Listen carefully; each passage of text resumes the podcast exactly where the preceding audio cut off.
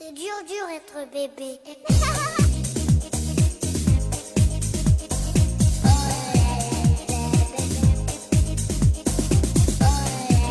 欢迎大家收听 Lady 妈妈腊八粥，我是每天都很开心的童华。呃，今天我们的节目可能跟平常往日的不太一样啊，因为这次呢，我们就是 Lady 妈妈呢，我们请来了两位我的好朋友，针头爸爸，呃，就是传说中的奶爸，嗯、跟我们来聊一聊这个，就是从呃亲子关系来讲的这个从父亲怎么来育儿的一些经验。然后，因为我们这个请到的一个这位一个嘉宾呢，是我们汽车大爆料的主播，叫做大料，然后他是一位新晋奶爸。然后呢，我们还请到了我另外一个好朋友，是超级玛丽的出品人，呃，大家喜欢汽车的应该都会看到这个节目，啊、叫何毅。然后他呢是一个呃有两个娃的爸爸，然后他最近办了一件大事，就是呃自己独立带娃去美国自驾了四十多天，然后受到了大家非常多的关注。所以呢，我们请来了两位奶爸，让我们欢迎超级玛丽的出品人何毅，大家好，然后再欢迎汽车大爆料的呃主播大廖。呃，Lady 妈妈的听众们，大家好，我非常高兴以嘉宾的身份来录节目，比主持人感觉轻松很多。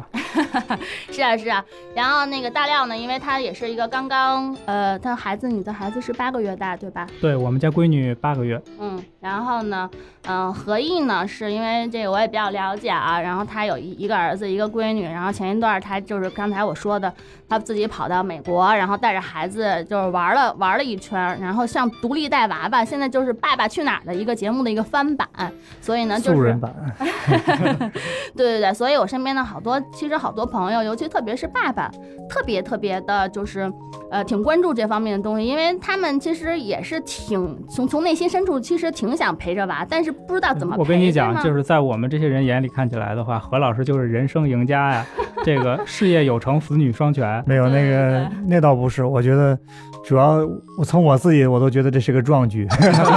而且还响应这个党和国家的号召，有二胎是吧？这个简直对我们这个国家一出政策，我们紧紧的跟上啊！只只用了几个月的时间。一定是党员吧？关键是何老师很行，是吗？对，啊，然后何老师，我特别想问你啊，就是，嗯、你是怎么想到，就是就是带着你家儿子就跑到那么老远，然后进行了长达四十天的自驾，然后没有妈妈的陪伴，这个孩子，还真是这个原因很重要，因为你每次做一个重大的决定的时候呢，这个原因啊或者这个动力是特别重要的啊。对我而言，就是，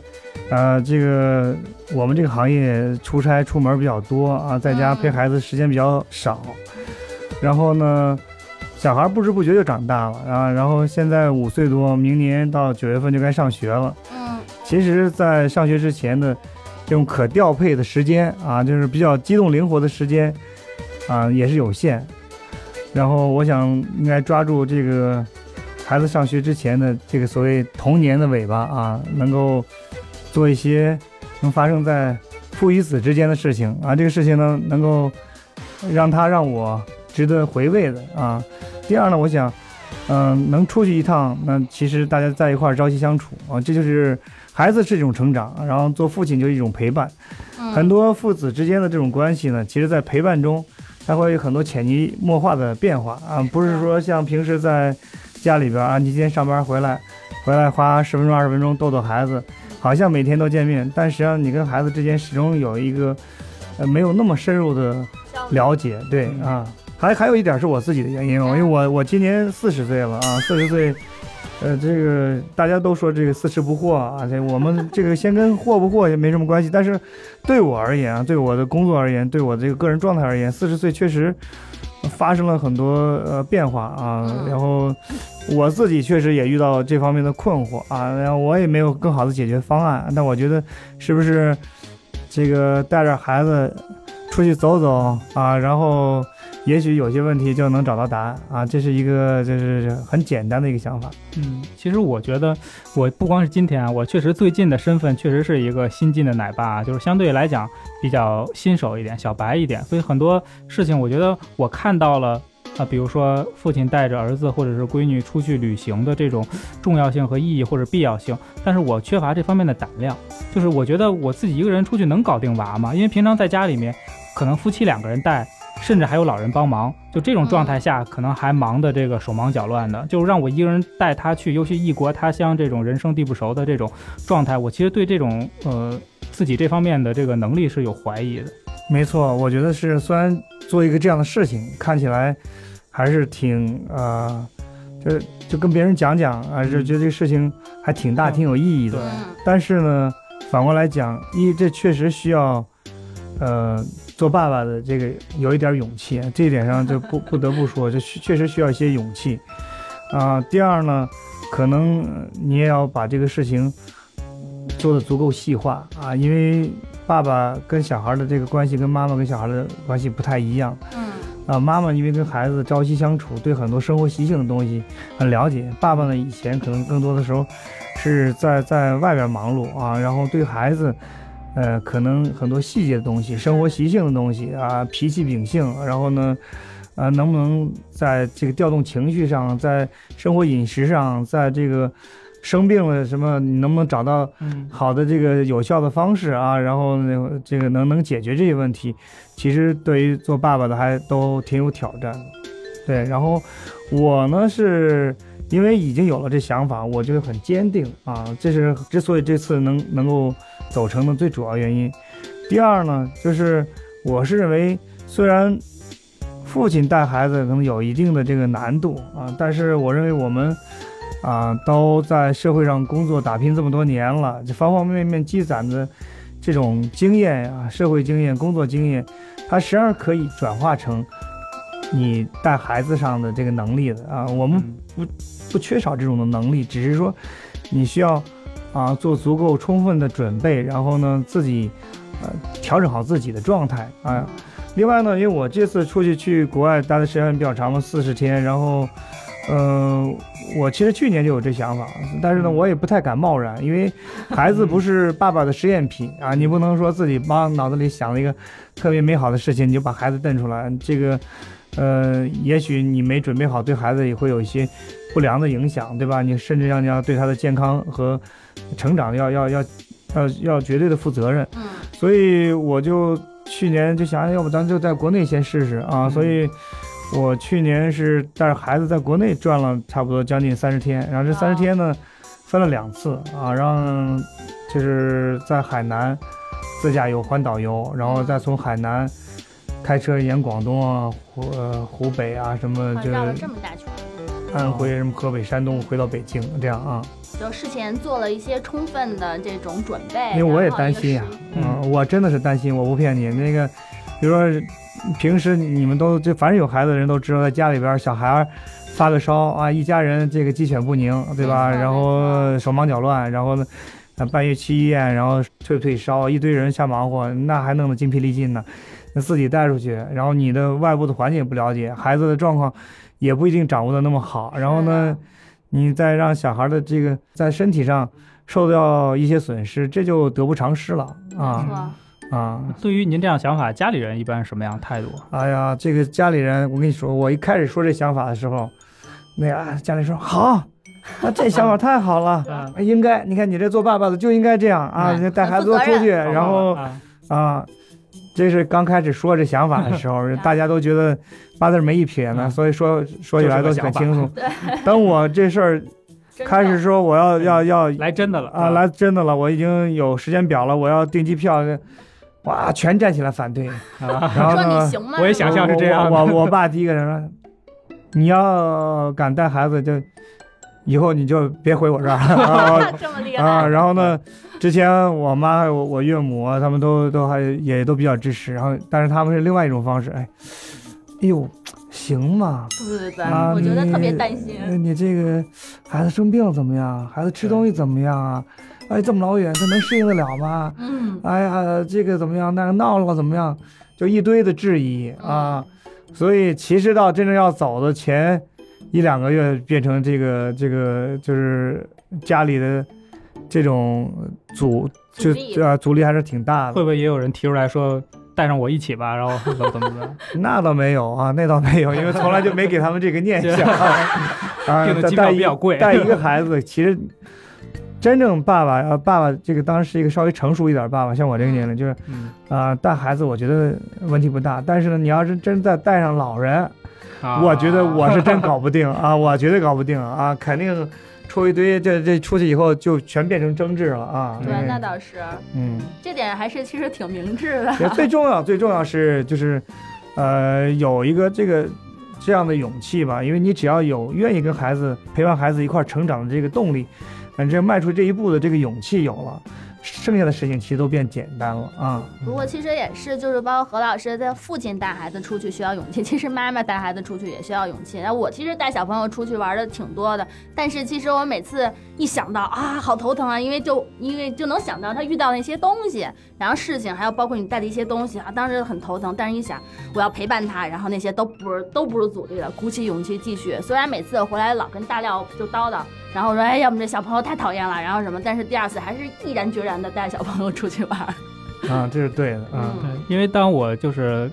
第一次听说何老师带着儿子去美国四十天这这个这个旅行啊，我其实当时我第一反应就想到了这个当时挺火的那个栏目，就《爸爸去哪儿》这种，嗯。因为我觉得，因为当时为什么火那个栏目，我觉得就是可能大家看到平常可能跟孩子接触少，或者是说对孩子这个日常照顾少一点的父亲这个角色，独自带带着孩子到一个嗯。旅行的这种环境中是一个什么样的表现。对。那其实我也挺感兴趣的，何老师这四十天，或者是说包括之前在国内哈、也带着儿子一块儿，有没有什么这个特别可以有意思的事儿啊，或者是点滴啊这样？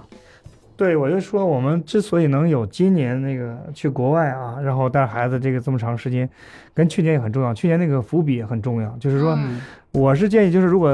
做父亲经验不足的话啊，你这这也不用着急去一个特长特远的地儿，啊，也是因为我去年有这样的实验经验，然后大家今年就很支持了，因为我去年带着他在外漂了二三十天，嗯孩子健健康康的，也在家里边儿，这一次都没生病，然后呢回来以后还长胖了，长结实了，所以就立马这个老人的这种担心全个就就是对我其实最担心的，我我带孩子在国内的那个到第十五天的时候啊，我的儿子就有一天晚上就跟想妈妈想的太厉害了，就是那个就是情绪失控，就是按理说到十一点多就应该很容易就就入睡了，他之前一直很好。我给他讲故事啊，然后之前呢我们游泳啊，都很好，都很好。就一到十一点多，突然不知道到那一天，他想到妈妈怎么样了，就是情绪失控，嚎啕大哭啊，就是这就完全拦也拦不住。然后啊就是整整个这个酒店里边都是这个他这个 啊，所以就我我其实最后这次长途的国外的旅行的时候，我最担心我说我会不会啊要遇到几次这样的情境。嗯，时啊，因间更长了。为一旦孩子真正的那种，他不是说因为讲道理或不讲道理的问题了，他是可能就是想念妈妈，这个这个情感到了一个极致，他有一种爆发啊。然后我特别怕出现这个情况，那但我好处是这次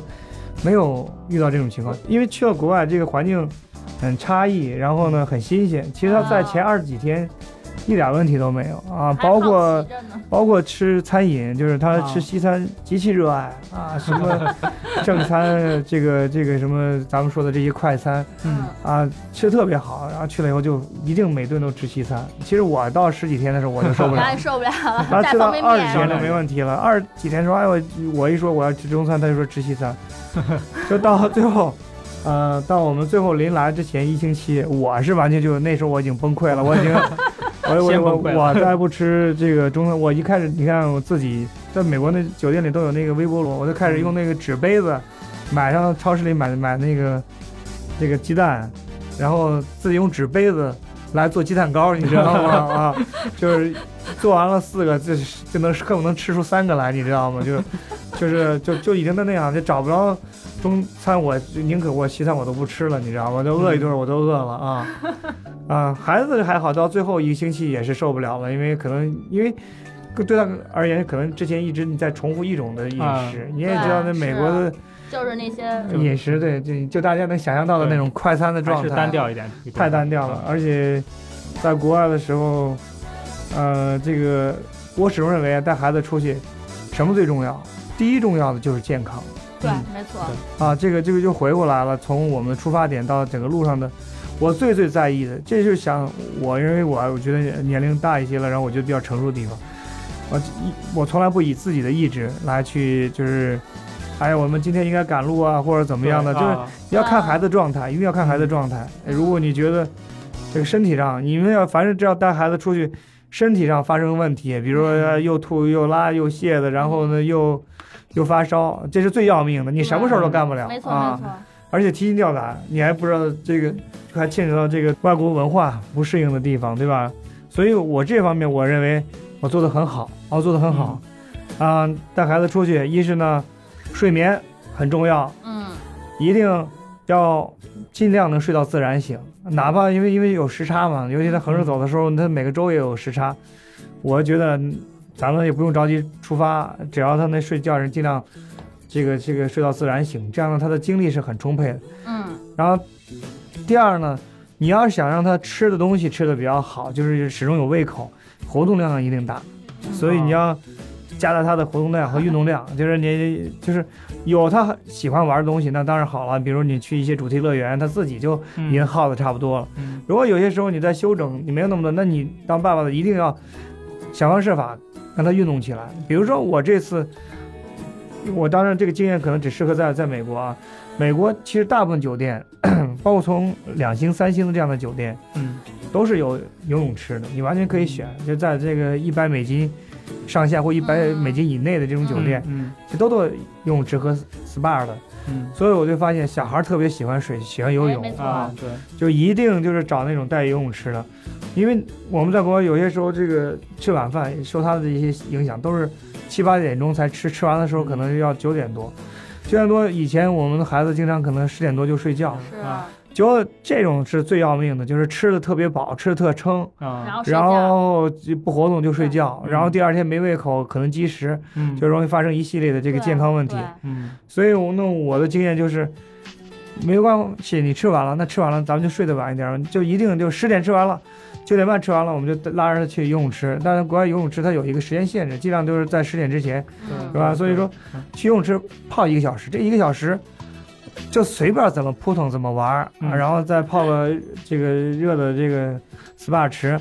它基本上就这个东西就耗的差不多了，嗯累了，然后回去还容易入睡。嗯，所以呢，这就是在我说的这个，你要就关注这些细节上啊。是啊他只要能吃、能运动、能拉，这小孩儿绝对就是特别健康没错啊，精气神儿特别足。嗯嗯，嗯，那自咱们选择的是自驾的这种方式啊。对，自驾的方式，何老师觉得自驾这种方式的话，是不是更适合带着孩子出来？其实因人而异。你我啊觉得小孩儿有小孩儿的父母大家都知道，有的小孩儿晕车哦啊是的，啊，小孩儿晕车这种我是完全完全反对。就是自驾，因为小孩儿一上车坐一两个小时就要吐，嗯这种千万别考虑自驾。别让小朋友，小朋友只要不高兴，你大人也别想玩爽了。对，然后呢，对于比如说特别小的三两岁什么这，我觉得这种自驾吧，反正也比较勉强。我认为自驾稍微大一点，对大点，你看我这个五岁多嗯，啊、很多人就说你五岁其实都有点小啊啊，但是话又说回来了，就是那一样的你他他再过一年就要上学了，是嗯等他能大了以后，你就不一定有合适的时间了，对吧？是的，是的，啊，所以还是有一个挺合适的这一个年龄段，龄一个是在这个时间做这个事情是最合适的。对，我觉得反正五六岁，我觉得自驾就没问题了啊。嗯你看我这次就，呃，是从就我因为我带小孩嘛，你牵扯到这个借车、租车、还车啊，所以我们都尽量是用这种像赫兹这种啊大的这种公司的啊啊，因为它确实这个去提车和还车的这个手续特别简单对嗯啊。因为我之前就就办了一个他们金卡，我到那儿就到那儿以后，我就我就就一分钟，如果没有人排队的话，就一分钟，你嗯到那儿，他把电脑一调出来，你就可以把车拿走。对，因为你提前就是在网上都把所有信息都填过了啊。对，所以就是特别省事，还车也一样，还车也一样。嗯所以，然后呢，另外呢，我们因为这个横跨的幅度比较大，我们嗯时间长，其实也只能选择这种自驾这种方式啊。因为你要是说，嗯、很多人比如就飞到奥兰多，然后在那儿一玩玩嗯十天二十天，那你这可以不用自驾，对吧？你住在酒店去对我们这种是，你想前后将近五千多公里，六千公里。嗯啊，然后这种你只能用自驾的方式啊，然后自驾的方式是这样的，就是说你尽量不让孩子太赶路，你每天嗯规划好合理的方式，情绪好就多开啊，开个四五百公里没问题。然后情绪不好，然后身体状况不好，就提前找酒店住下，然后开个一两百公里，我觉得都有的。嗯，因为我看到就是那个何老师其实也写了一篇那个一篇稿子，然后也会在 Lady 妈妈的那个呃微信公众号里头也会有体现。然后他之前之前提到一个特别重要的是一个安全座椅的这个东西，是吧？嗯啊，然后我记得你里头说是要不然你就会在那个机场附近买一个呃稍微便宜一点的座椅，也比你租的这个对，因为你大部分租车公司，呃，安全座椅是要单付费的嘛。然后呢，嗯基本上一天十美金。嗯你说你要租个三两天、四五天，嗯可能还行。嗯，你要十天以上，十天以上你就算嘛。像我们这要三四十天，这就已经三四百美金了。但是买很好的了。美国的 超市大家都知道，美国超市其实也就是是应有尽有吧。然后你去超市一看，那那安全座椅，呃，就就都挺便宜的啊，有十八美金的，有二十二美金的，有三四十的。像我们这种短期的，只要我觉得二十二十多美金就没问题。那你就是用两天租车的。呃，租安安全座椅的费用，等于你就买了一个嘛。你最最不济你走的时候，你把那个安全座椅扔给他就行了。嗯对吧？而且在国外，安全座椅这个，你比如说你要回来的话，托运，啊，安全座椅是不算那个行李件数的，就是哦哦这样啊，所以说你比如说你就最后你还想把这个再拿回来，那也没问题。你要买一个好一点的，你想拿回来，啊，你正常你比如说两个人你就两个大件行李，你这个呢就不算，嗯就不外不额外收费。这这个点挺重要的。这个敲 敲黑板啊，这是知识点啊。对对对，没错没错。哎，啊这点我还真的不知道，因为以前就是想让朋友帮忙托运什么，在美国买个安全座椅，然后就怕什么弄行李，然后人家超超重了或者什么之类的。对，我因为我发现，比如像那个，你像这就像呃很多儿童童车，啊、要上飞机一样，还有包括安全座椅，这还是挺人性化的。可能这也是在全国全世界的这个范围之内，这种服务业达成的一些这共识吧。啊，嗯因为你想这种小孩的东西，你确实没办法，你要什么都弄，那那那种附附带的这种物件就太多了啊。所以我觉得这个。啊，应该是航空领域都是这样的一个规矩啊，应该是你就带着也就没问题，因为就变成托运了嘛。嗯啊，这个其实刚才问何老师的这个路上的一些这个小故事啊，还有出发之前的这个呃思想思想斗争啊，跟家里人的这些沟通，那我想知道，就是咱儿子回来玩了一圈回来之后，有没有这个回来回到家里面，妈妈呀，这个家里人问他说，哎，怎么样玩得怎么样啊？儿子自己感觉怎么样？你要问我儿子啊，你还真得不到一个什么 特别有，你就觉得就玩了这么一大圈，然后这么大的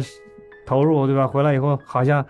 听他说一个，哎呀，我收获大大，这你别指望 啊啊！小孩并不配合小孩儿实际上是没这种意识，但我确定的是，他跟我在那的每一天都很快乐啊。嗯啊，我觉得每天的快乐很重要。就像我，我当时我还给我自己这个写了一个文字啊，我就说，呃，这个出去啊，这这个陪伴的一块儿成长啊，一块儿体验最重要。我真的是没有设定什么样的目标，目标，嗯。我没说一定要收获什么东西，陪伴就是收获，对吧？嗯。孩子高兴就是收获，然后成长就是收获，嗯、没有设定特别明确的啊、所以这个我觉得，呃，我现在回头想想，我觉得我这个这个也是对的，就是你一定要不要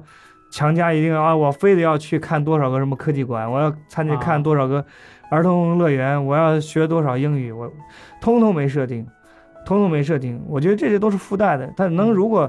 收获那就收获，没收获就没收获嘛。那你一路上你们在一起，这本身对他对我就是收获啊。对，没错。所以你问他的话，你就那我问我儿子，因为时间长了以后回来以后，一下飞机以后啊，跟他妈妈说：“妈妈，我再也不去美国了啊！” 啊，因为他说这话的时候呢，离开妈妈那么长时间的时候，回来以后说的啊，比如说吃了那么多的时长时间的这个西西餐，然后呢，呢，他肯定那时候他脑子里就就对最后了，他是想回来想妈妈了，对吧？那你问他的时候，你还还走吗？那时候问他肯定说不走。那你这才过了不到一个月，这嗯我们说要要要马上要出门了，去欧洲了，然后呢，哎，该出去出去啊，哎，好啊好啊好啊，高兴着呢，对你明白吗？小孩儿，就咱们很多父母就是说，哎呀。呃，去上个什么班儿啊，然后做一个什么事儿，都一定要问孩子，哎，你收获到什么东西啊？你学了什么东西啊？你高兴不高兴？哎，以后不要问这种东西了，没意义。嗯高兴不高兴，当爹娘的一定能看得出来，对不对？孩子高高兴兴的，那玩儿他当然就高兴了，嗯对不对？你说什么叫收获？他快快乐乐的，然后健健康康的，每天都在成长，这就是收获，对吧？你你不要硬性的非得在孩子嘴里给你一个标准答案，你问多了以后，孩子就知道父母想什么，他嗯就会迎合你，这才是教育上不好的地方。你不能嗯为了父母想听到一个什么样的答案，你就让孩子去说这个答案，我是觉得没意义。我我就是说，无所谓收获什么东西，我们只要踏上了这个这个出发的征程，我们能一块儿去远行，我觉得这就是收获。因为就我们这要我们要一块儿朝夕相处，我们一块儿要要要解决遇到的问题，我们一块儿要沟通商量的，对吧？要吃什么东西，而到我就尽量很多，包括去呃这个这个超市买东西，包括。去这个有呃儿童乐园这种买票，都让他尽量参与进来。就是小孩儿不要变成这次出行的一个从属，嗯他是最重要的主人公。我们父母很多都习惯说，哎，到了这个什么啊，这东西这事儿都应该是大人干，不是？既然带到了一个抑郁的环境里边，你就要让他进来啊，对，嗯跟这个人售票的叔叔阿姨打交道，跟那个人打交道，你让他懂得怎么样谢谢，就是让他能参与的就参与。他可能说不明白，但是呢，你让他参与一下，说不明白，你做父母的再去去帮着去解决这个问题嘛。这样呢，让孩儿参与进来，他父亲跟儿子实际上就变成一个小团队的这个感觉平其啊实是平等的，对吧？对啊，你不要让他觉得去了以后，他就是游手好闲，就是嗯什么事儿儿不干。等吃等喝等玩儿，对吧？嗯都给他安排好，不要这事儿就是让他告诉你，这是我们两个人的旅程，嗯这是我们两个人要商量的，你要也要听他的建议，听他态度，啊，吃什么东西也要商量。不，原来有人说我们中国的小孩就不懂得做选择，嗯你去问外国小孩说，哎，那个这个，比如说有几个菜在这儿，你想吃什么东西，人家能说出来。咱们的孩子一说，哎，随便吧，对吧？玩什么 随便吧。我们从小就要想培养孩子的这种独立的思维能力，就是你要给他做选择。这次吃饭，对吧？你可能从父母的角度，哎，他自己选吃的，肯定这个不好吃，就浪费了，或者，但是不要这样想。他也不笨，他也不傻，他这次点了不好吃，他下次就不点了，你明白吗？嗯让他多做去做选择，选择如果对他而言他是认同的，他以后会加强这方面，他知道自己的喜欢的东西，知道这什么东西对他有帮助。实践是最好的老师啊。嗯嗯好啦，我们这个其实我们这个关于亲子啊，就父子怎么就相处啊，就是包括这个自驾呀，然后呃爸爸去哪儿的这种话题，真的实在是太多太多了。我 我觉得我们这聊完一期又一期，真的是没完没了了。其实还有很多很多内容呢，但是我们会在我们的 Lady 妈妈里头的，就是文章，我们会有何老师亲自写的这个。呃，他是如何四十天带娃的这个一个文章会会在我们 Lady 妈妈腊八粥的微信公众号上出现，也欢迎大家关注。然后再次感谢何老师，啊，然后也感谢我的好朋友大对，亮我，要谢谢，我要谢谢 Lady 妈妈给我上课的机会。我们可以收费了 啊。然后呃，还有那个，请大家不要忘记关注我们 Lady 妈妈呃腊八粥的同名微信号，还有我们的同名微博，我们也会在。呃，就是大家喜欢的话题，你们喜欢什么，还要喜欢提什么样的呃留言，然后都可以留给我们，然后我们会根据你们的这些话题，我们来选择不一样的嘉宾来跟我们分享他们的呃丰富的经验啊、经历啊。好啦，那就这期节目到这里啦，拜拜。